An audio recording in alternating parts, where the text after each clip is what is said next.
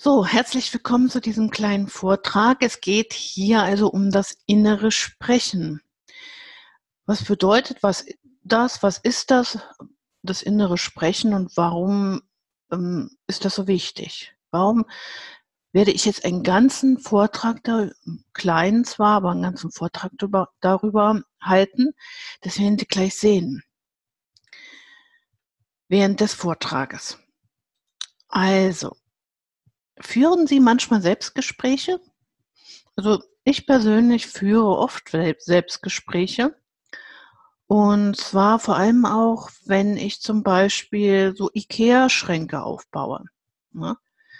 Dann lege ich mir alles hin und dann sage ich mir, jetzt musst du das nehmen und das nehmen. Also ich persönlich führe Selbstgespräche. Gar nicht so selten. So, und Kinder unter zehn Jahren, die führen auch sehr viele Selbstgespräche. Da sind nämlich 60 Prozent aller sprachlichen Äußerungen sind Selbstgespräche. Und da stellt man sich dann vielleicht die Frage, ist das eine Unart? Ist das normal oder ist das vielleicht Eigensinn, Unaufmerksamkeit oder zeugt das gar von psychischer Labilität? Hm? Oder ist es ein, eine normale für die kognitive Entwicklung wesentliche Verhaltensweise? Ich habe schon erwähnt, ich selber führe auch viele Selbstgespräche. Und ich denke schon, dass ich ähm, normal bin. Ne? So, schauen wir uns doch mal die Entwicklung eines Kindes an. Wenn das Kind geboren wird, dann ähm, fängt es ja erstmal an zu plappern und so. Also zunächst sind bei dem Kind nämlich die kindliche Rede und die praktische Aktivität getrennt voneinander. Ja? Also, wie entsteht denn das Sprechen? Die Kinder, die plappern erst einmal, sie ahmen uns Erwachsene nach. Sie sprechen das nach, was sie hören. Ne? Das heißt also, ein sprachlicher Austausch mit anderen Personen ist überhaupt die Voraussetzung dafür, dass sich eine Rede entwickelt, eine kindliche Rede, dass sie Selbstgespräche führen. Und diese Selbstgespräche sind im, am Anfang noch getrennt von jeder praktischen Aktivität. Die laufen erst irgendwann in der weiteren Entwicklung ähm, de, des Kindes zusammen. Also Kinder zwischen vier und sechs Jahren führen also sehr viele laute Selbstgespräche. Was machen Sie denn da, wenn Sie laute Selbstgespräche führen? Sie kommentieren, was Sie tun und Sie, geben sich selbst Handlungsanweisungen. Jetzt lege ich den Stein hierher. Oder jetzt legt Maria den Stein auf den Tisch. Die Funktion des Selbstgesprächs ist also die Eigensteuerung.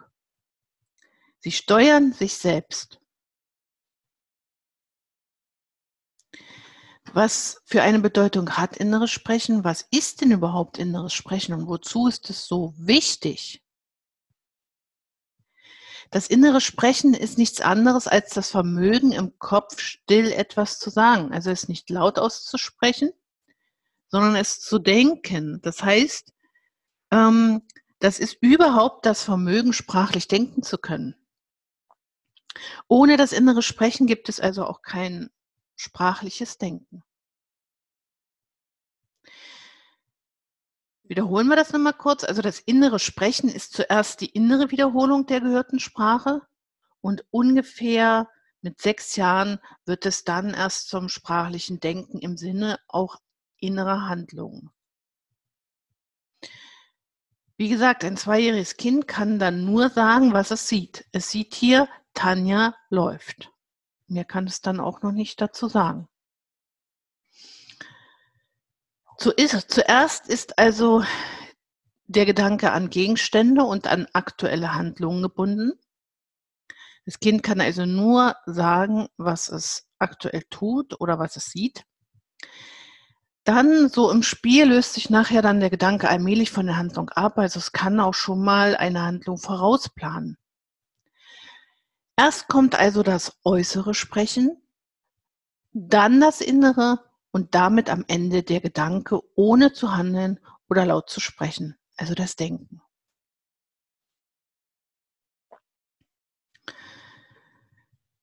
Wenn wir jetzt bestimmte Übungen machen, wie es zum Beispiel das Marburger Konzentrationstraining anbietet, dann kann man das sehr gut üben. Hier wird also die innere Selbstinstruktion sozusagen antrainiert und auch noch sehr viel die Orientierung geübt.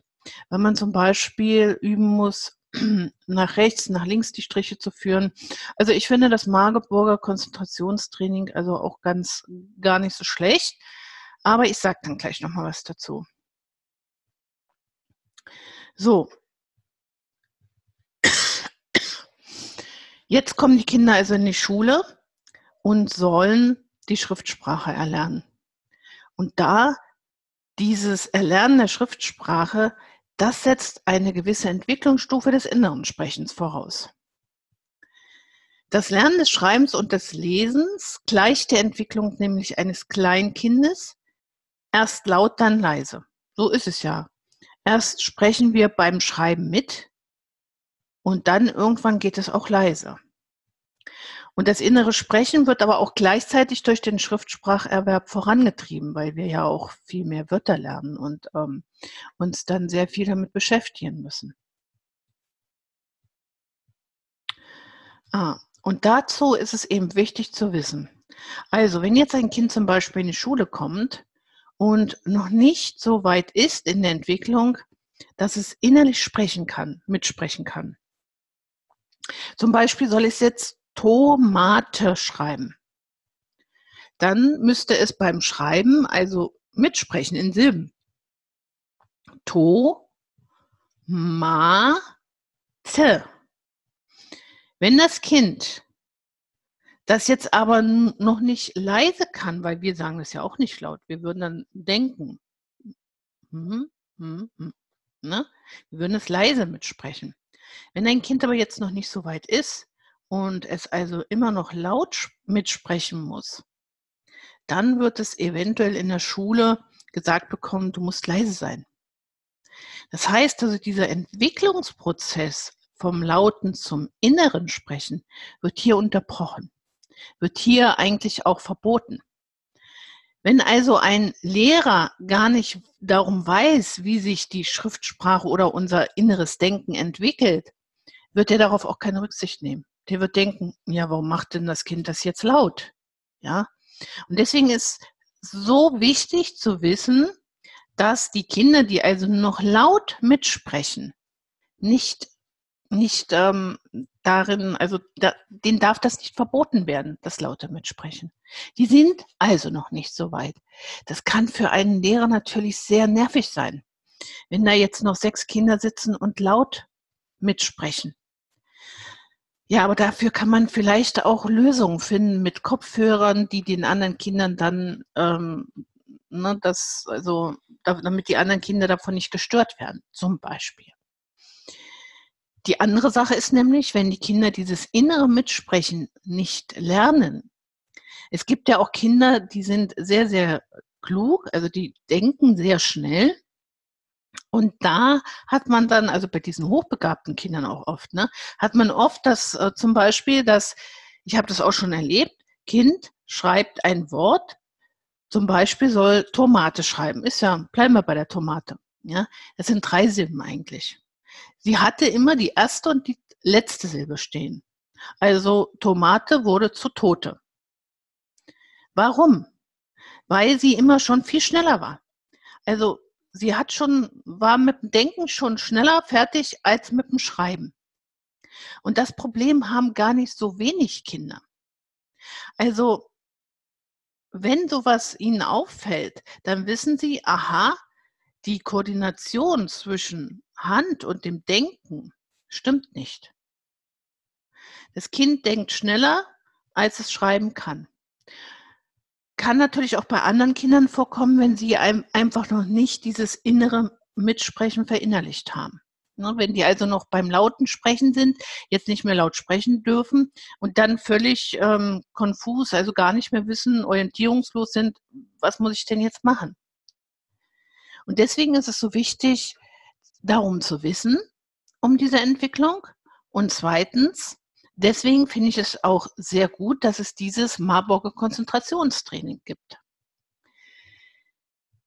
Das erklärt und zeigt uns, wie man diese Selbstinstruktion, dieses innere Sprechen auch wieder erlernen kann. Wenn jetzt ein Kind zum Beispiel ähm, schon in der vierten Klasse ist oder selbst Jugendliche haben, brauchen dieses Training manchmal, kann man das also jederzeit noch nachtrainieren. Also es ist jetzt nicht alles vorbei, wenn man merkt, oh, das Kind ähm, kriegt das gar nicht hin, dann kann dieses Marburger Konzentrationstraining schon sehr gut helfen. Aber ich möchte da jetzt mal was zu sagen nochmal. Ähm, das Marburger Konzentrationstraining sieht ja eigentlich vor, dass die Kinder zehn Stunden haben, also zehnmal so Übungen dazu haben. Und dann, ja, dann ist es eigentlich beendet. Was habe ich gemacht? Ich habe das anders gemacht. Ich habe, wie gesagt, das ähm, Konzentrationstraining in der Schule gemacht. Ähm, mit den äh, ersten und zweiten Klassen habe ich das da war ich mal ähm, in der Schule sechs Jahre als ähm, Förderlehrerin tätig. Und da habe ich sehr schnell gemerkt, dass die Kinder genau, damit große Probleme haben und habe also diese Programme gekauft. Hier sehen Sie es mal in dem kleinen Fenster. Äh, da da gibt es drei verschiedene Varianten dafür. Einmal für Vorschulkinder und Kinder, die gerade in die Schule kommen. Dann gibt es das auch für Kinder der dritten bis sechsten Klasse. Und es gibt dieses Marburger Konzentrationstraining auch für Jugendliche. Ja, das ist jetzt hier so ein Buch. Ja, das äh, im Prinzip Übungsmaterial für etwa 10, ja, 15 Stunden. Und ähm, dann war es eigentlich. Aber ich habe Folgendes gemacht. Ich habe im Internet sehr viele schöne Übungen gefunden, die so ähnlich sind. Und ich zeige Ihnen das dann auch ähm, in den nächsten, müssen wir mal schauen da, ähm, da un unter diesem Video, in diesen nächsten Punkten meines äh, Didaktikkurses. Und ich habe das wirklich ein ganzes Jahr gemacht. Ich durfte die Kinder nämlich ein ganzes Jahr lang begleiten in der Schule. Ich habe immer vier Kinder aus der Schule, also aus der Schulklasse rausgenommen und durfte zwei Stunden, zwei Unterrichtsstunden lang mit denen arbeiten. Und ich habe immer mit diesen Übungen angefangen. Also diesen Übungen und ähm, ja noch sowas zum Beispiel mit, mit äh, so Klatschübungen und alles Mögliche. Und dann erst, wie gesagt, das Schreiben oder Rechnen geübt mit den Kindern. Also meine Stunde hat immer mit solchen Übungen angefangen oder ich habe auch zwischendurch noch Übungen gemacht, die in diese Richtung gingen. Und die Kinder haben sich wirklich so entwickelt in dem einen Jahr. Das hat denen wirklich so geholfen. Es war einfach toll zu sehen. Und ich habe das, wie gesagt, einmal in der Woche gemacht. Und gerade so kleine Schüler, also erste, zweite Klasse, die brauchen manchmal genau diese, diese Trainings, weil ja in der Vorschule ja sie das einfach noch nicht äh, gemacht haben oder auch verpasst haben. Aber das bringt definitiv sehr viel. Auch wenn es jetzt nicht direktes Schreiben ist. Aber ich habe ja eben erklärt, dieses Schreiben, dieses Mitschreiben braucht eben dieses genau, diese genaue Selbstinstruktion und dieses genaue ähm, ja, Sprechen und Schreiben gleichzeitig. Ich habe hier mal aufgeschrieben, wie also das im Marburg Konzentrationstraining dann äh, gemacht wird. Als erstes führt der Trainer das Modell ein. Wie die Übung aussieht, zeige ich dann gleich. Ich zeige dann in dem zweiten Video dann gleich mal, wie man das äh, hier zum Beispiel, an diesem Beispiel, wie man das dann macht. Also zuerst führt der Trainer das Modell also ein, äh, zeigt die Aufgabe und führt es auch selber durch. Also er zeigt genau, was da gemacht wird. Dann führt die, das Kind die gleiche Aufgabe selbst durch. Aber der Trainer sagt laut genau, was das Kind zu tun hat. Und das Kind darf wirklich nur das aufmalen oder zeichnen, was der Trainer auch diktiert. Das ist nämlich auch manchmal Gar nicht so einfach. Manche Schüler sind dann schon, äh, am Ende der Figur, obwohl man grade erst angefangen hat, äh, die Figur äh, zu zeichnen. Und das ist eben auch wieder diese Sache, ähm, dass die Kinder dann, ne, schon schneller sind. Manchmal müssen die Kinder auch die Langsamkeit wieder lernen. Und das ist auch so 'n Problem. In der Schule wird den Kindern ja auch oft gesagt: „Schnell, schnell, schnell.“ Und dann sind die auch schnell, aber vergessen Silben, vergessen Buchstaben, rechnen nicht richtig, weil sie halt immer bestrebt sind, schnell zu sein. Manchmal ist es tatsächlich gut und besser, wieder langsamer zu werden. So, also das Kind führt die gleiche Aufgabe selbst durch, während der Trainer laut instruiert. Dann das ist dann meine ähm, Ergänzung gewesen, ich habe gemerkt, dass die Kinder auch gerne die Aufgabe übernehmen selber übernehmen. Das heißt, ein Kind übernimmt die Aufgabe des Trainers und instruiert laut. Das haben die Kinder dann unheimlich gerne gemacht. Erst habe ich gesagt, wie zu malen ist und dann hat immer ein Kind diktiert. Das Schöne ist ja auch dabei, dass sie dann auch immer sagen müssen, zum Beispiel, der ähm, ein Kästchen nach oben, ein Kästchen nach rechts, ein Kästchen nach links. Und dadurch wird ja natürlich auch das Wissen um rechts und links, ähm, sehr viel geübt und auch gefestigt. Als 3. führt dann das Kind die Aufgabe selbst durch, während es sich selbst laut instruiert, laut.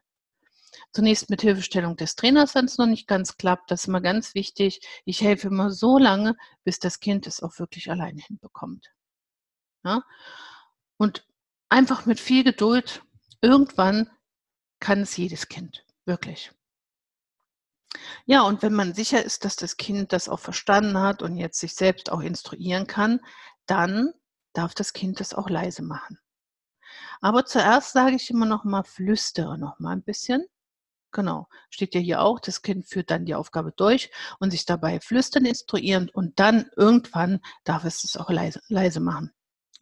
Und das Interessante ist auch, wenn man, ähm, zum Beispiel wenn ich dann am Anfang irgendwelche Figuren auch an die Tafel gemalt habe auf Kästchen und die Kinder die dann abmalen sollten und diese Übungen dazu nicht vorher gemacht haben, dann sahen diese Figuren, die sie da abmalen sollten, immer ganz seltsam aus. Also, viele Kinder wissen auch gar nicht, dass man die Kästchen da vielleicht auch zählen sollte und kann. Für uns Erwachsene ist das klar, ist das selbstverständlich. „Na ja, wenn da Kästchen sind, dann zähle ich doch die Kästchen.“ Ja, für uns ist das selbstverständlich. Aber was für uns selbstverständlich ist, muss für die Kinder, vor allem für die kleinen Kinder, für die kleinen Schüler nicht selbstverständlich sein. Das sollten wir uns einfach immer wieder vor Augen führen. So, jetzt beende ich diesen kleinen Film und jetzt zeige ich Ihnen gleich noch mal, wie ich das hier mache.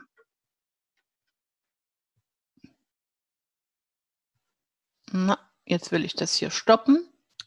Ah, jetzt geht es.